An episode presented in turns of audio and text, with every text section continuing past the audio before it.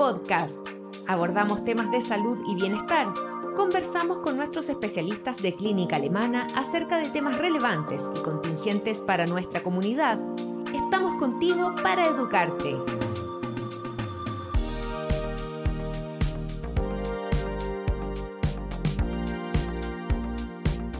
Bienvenidos a un nuevo Alemana Podcast. En esta ocasión conversaremos con Isabel Margarita Morales, nutricionista deportiva de Alemana Sport de Clínica Alemana, quien nos contará sobre la importancia de las grasas en el deporte.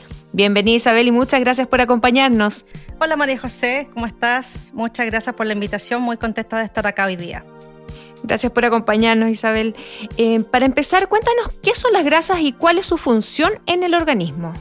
Ya, mira, las grasas son nutrientes, al igual que las proteínas y los hidratos de carbono, ¿ya? Y tienen múltiples funciones, por lo tanto, son importantes en nuestra dieta diaria. Una de las funciones estructurales, es decir, forma parte de todas las células de, nuestro cuerpo. Eh, también es muy, muy importante en el cerebro. Nuestro cerebro, una buena parte es grasa. También tiene una función estructural, eh, perdón, eh, aislante térmica eh, y es muy importante pensando en el deporte, en aquellos, por ejemplo, deportes de invierno o deportes donde se practican en aguas a bajas temperaturas y en algunas otras condiciones también es muy relevante. Además tiene como función el transporte de distintas vitaminas que son esenciales para nuestro organismo, como las vitaminas liposolubles. En general, cuando hablamos de grasas, la mayoría de las personas sienten que es como el enemigo del cuerpo, que hay que eliminar la grasa. ¿Es tan mala la grasa? Claro, está siempre ese mito y esa asociación de grasa, ¿no es cierto? Y algo negativo, algo perjudicial para la salud. Sin embargo, hay distintos tipos de grasas y debemos aprender a distinguir las grasas. Pensando en un deportista, ¿no es cierto? Las grasas eh, van a cumplir todas estas funciones. Em, y tanto las grasas, llámese aquellas malas que están asociadas más a, a enfermedades como las grasas saturadas, ¿no es cierto? Que es el colesterol, eh, y las otras grasas que están asociadas a la salud, como las grasas vegetales, ambas son muy importantes en el deportista. Dependiendo eh, del objetivo que el deportista quiera, es cuánta cantidad va a comer de una y de otra y la idea es tener un balance entre ambas. Ninguna de las dos va a ser eh, específicamente o en principio mala para el deportista. ¿ya? Y, y ahí hay que hacer esa distinción. Y a ver, si es que hilamos un poco más fino, ¿cuál es la relación entre la grasa y la salud? para en el fondo tener un organismo saludable y que las grasas estén bien compensadas en nuestra ingesta diaria. Claro, por ejemplo, si uno sobrepasa la ingesta de grasa saturada, que está asociada con, con algo malo, algo, algo dañino, eh, claramente tiene impacto en, por ejemplo, problemas cardiovasculares, aumento del colesterol, ya aumento de peso también si se comen en exceso con una dieta muy calórica eh, y esas grasas saturadas son de origen animal ya fundamentalmente están en los alimentos animales llámese mantequilla, carne grasa, embutidos y en general los alimentos procesados que tienen, eh, aportan grasas, aportan más de este tipo de grasa. Por eso es muy, mucho, es muy fácil um, eh, conseguir una, una, cantidad de grasa o más bien consumir una, una grasa de este tipo más allá de lo que el organismo requiere porque nuestros alimentos, la oferta de alimentos en el mercado es muy rico en este tipo de grasa versus la grasa vegetal que tiene un efecto al contrario, un impacto positivo en la salud, que son las de origen vegetal, como les mencionaba, y tiene aceite, dentro de ellos el aceite de oliva, el aceite de canola, la palta, los frutos secos, las semillas, que también, ¿no es cierto?, nos van a aportar toda esta línea saludable, pero además nos van a aportar una buena fuente de vitamina y una buena base energética para el deportista. Y en cuanto al deporte, ¿cuál es la importancia de las grasas para la recuperación post-entrenamiento intensivo? Cuando estamos hablando de un deportista, independiente de la disciplina que tenga, si estamos hablando de aquellos deportistas que hacen deporte mucho más frecuentemente y donde hay días muy intensos, las grasas son un, apoyo energético muy importante. Entonces, después del entrenamiento, normalmente el deportista piensa en la ingesta proteica, pero eso olvida recuperar la energía.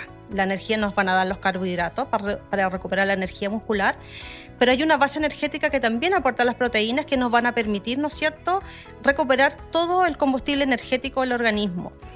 Además, hay grasas de origen tanto animal como vegetal que tienen propiedades antiinflamatorias. Entonces, frente a un entrenamiento muy intenso, hay mucha producción de, de sustancias inflamatorias hay mucha producción de radicales libres, ¿no es cierto?, que es propio de, un entrenamiento intenso, que tú lo puedes reducir con una ingesta de grasa, por ejemplo, antiinflamatoria, los pescados que son buenas fuentes de omega 3, ¿ya? las nueces también tienen fuente de omega 3, ¿ya? las semillas también, y tienen además propiedades antiinflamatorias. La palta además se asocia a propiedades antiinflamatorias, ¿ya? Eh, por lo tanto, si yo como todas estas grasas vegetales y además el omega 3 proveniente del pescado, voy a tener todo este efecto antiinflamatorio y antioxidante que es fundamental en las horas posteriores al entrenamiento. ¿Y tiene alguna relación eh, la grasa en la construcción de la masa muscular? Porque siempre hemos eh, hablado o pensado que es la proteína la fundamental para la construcción de la masa muscular. Efectivamente, siempre a mí me pasa que en las consultas o con los deportistas que yo atiendo es construcción muscular sinónimo de proteínas y ahí, ¿no es cierto?, me quedo. Sin embargo, volvemos a hablar del tema de, esta base energética. Yo no puedo construir un tejido nuevo, en este caso muscular, si yo no tengo una buena base energética. Sobre eso yo consumo las proteínas para que las proteínas sean, permitan la construcción del músculo y esta base energética me permita, ¿no es cierto?, proveer toda, la energía que necesita el organismo para la construcción.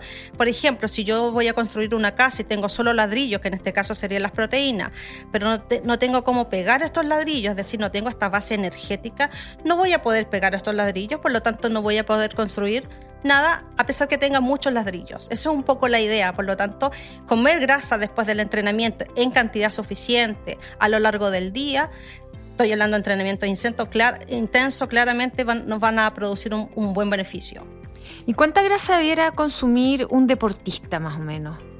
Mira, eso depende del deporte. Generalmente los deportes de largo aliento tienen, tienen un requerimiento de grasa un poco mayor. Normalmente se habla del 30% de las calorías diarias hasta un 35%, versus deportes ya más, más de velocidad o de fuerza, ¿no es cierto? Por ejemplo, atletismo, ¿no es cierto? De velocidad, eh, carreras más bien cortas, patinaje de, velocidad también, el tenis, que es un deporte más acíclico, no, de largo aliento, tienen requerimiento un poquito más bajo, tú puedes llegar entre el 20 al 25% de las calorías totales. Eh, es difícil para, quizás para un deportista, para eso estamos nosotros, como adaptar esta dieta a esas necesidades, pero el mensaje básicamente es que cada comida que tú hagas, ojalá aportes una cantidad perdón, de, grasa. Eh, para, ¿no es cierto?, todos estos procesos que hemos estado conversando. ¿Y qué pasa si tengo que bajar de peso? Eh, conversando, o sea, integrando todo lo que hemos conversado, eh, ¿debo dejar de comer grasa si es que, por ejemplo, no tengo una actividad tan intensa deportiva?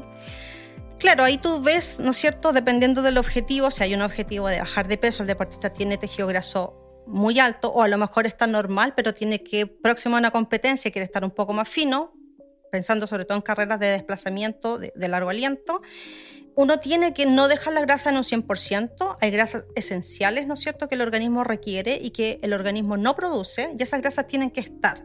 Lo que sí uno hace es reducir las otras grasas que no son tan indispensables como estas grasas saturadas que hablábamos, porque el organismo las fabrica. ¿Ya? No fabrica el organismo grasas esenciales que provienen fundamentalmente de los aceites vegetales. Por lo tanto, ahí es, incorporarlas igual, pero tener ojo en la cantidad que uno va a aportar, ¿ya? Entonces, en la medida que uno va avanzando en esta planificación de una dieta baja en calorías, tiene que ir bajando la ingesta de grasa y en la medida que se acerca a la competencia, cobra mucho más relevancia los hidratos de carbono y menos, ¿no es cierto?, la grasa. Claro, es importante sacarse de la cabeza el grasa, igual cosas grasosas, o sea, es fundamental tener eh, claro cuáles son los alimentos que probablemente ni siquiera sabemos que tienen un, alto aporte en grasa eh, de carácter esencial, como, como nos dice. Em, y los alimentos procesados, ¿cuál es la relación que tienen con la grasa? Ya, eso es una pregunta bien interesante porque la mayoría de la grasa extra que nosotros consumimos tienden a ser de estos alimentos ultraprocesados.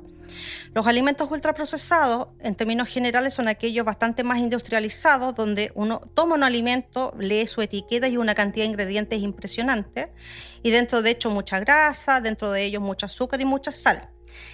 Esos fundamentalmente son los enemigos de cualquier persona, deportista o no deportista. Y es muy fácil caer, ¿no es cierto?, en el consumo de estos alimentos porque son fáciles, de repente son rápidos de comer, son ricos. Y lo primero que yo tengo que cortar si quiero bajar de peso son esos. Más que cortar, por ejemplo, hay personas que dejan de comer aceites en las ensaladas, ya incluso dejan de, comer un poco de mantequilla, que tampoco es malo en algunos deportes que requieren un aporte calórico más importante pero dejan, ¿no es cierto?, dentro de la dieta cosas que no dieran. Por ejemplo, prefieren dejar la papa frita, prefieren dejar el chocolate o la galleta, en vez de, ¿no es cierto?, sacar eso y mantener o el aceite vegetal, o las semillas, o la palta y estas grasas que nosotros llamamos eh, vitales porque son sanas, saludables, no tienen toda esta función recuperadora, antiinflamatoria y antioxidante que requerimos de forma permanente. Isabel, para terminar, ¿nos podrías dar algunos tips para elegir el tipo de grasa correcta y cuánta cantidad más o menos debería consumir un deportista? Claro, eh, estamos hablando de un deportista normal, ¿no es cierto?, que tiene un entrenamiento intenso. Fundamentalmente los días de entrenamiento intenso es más difícil cubrir los requerimientos calóricos y, y, de nutrientes en general. Por lo tanto, en cada comida yo tengo que fijarme en los tipos de grasa. Privilegiar siempre las grasas vegetales, estas que llamamos más asociadas a lo positivo y menos las grasas animales más asociadas a lo negativo, ¿ya? Sin ser tan estricto en ese concepto, entendiendo que ambas grasas son fundamentales, lo importante es el equilibrio. Y ahí estas grasas vegetales que yo les hablaba que son sanas y que son buenas, ¿no es cierto?, para el deportista, están las semillas, como hablaba en un rato, la palta, las aceitunas, los frutos secos, eh, todo lo que son frutos secos, nueces, almendras, etcétera esas son grasas, ¿no es cierto?, eh, que hay que potenciar el consumo. Cantidad, ojalá en cada comida, una porción de ella. La mañana puede ser un poco un puñado de frutos secos, un poco de pan con palta, por ejemplo, con un poco de aceite de oliva. Al almuerzo lo mismo. A media tarde también un buen snack, yogur con cereal y un poquito de frutos secos o semilla viene bien. Y en la noche exactamente lo mismo, ¿ya?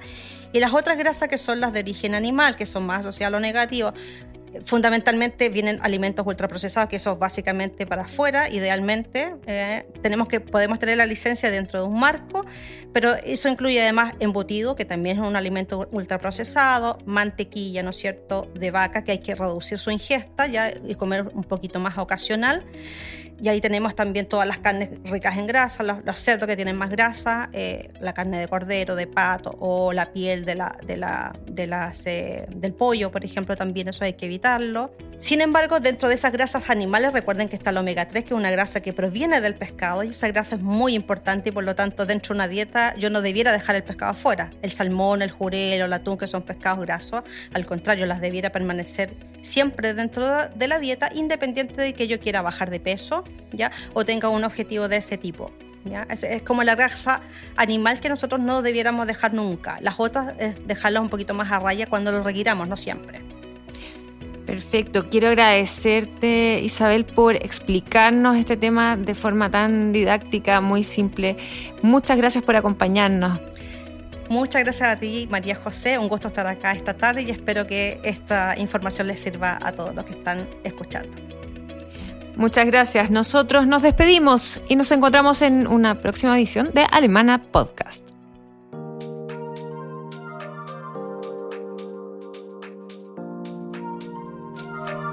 Síguenos en nuestras redes sociales y visita nuestro sitio web alemana.cl. Nos vemos en otro Alemana Podcast. Clínica Alemana. Si es tu salud, es la alemana.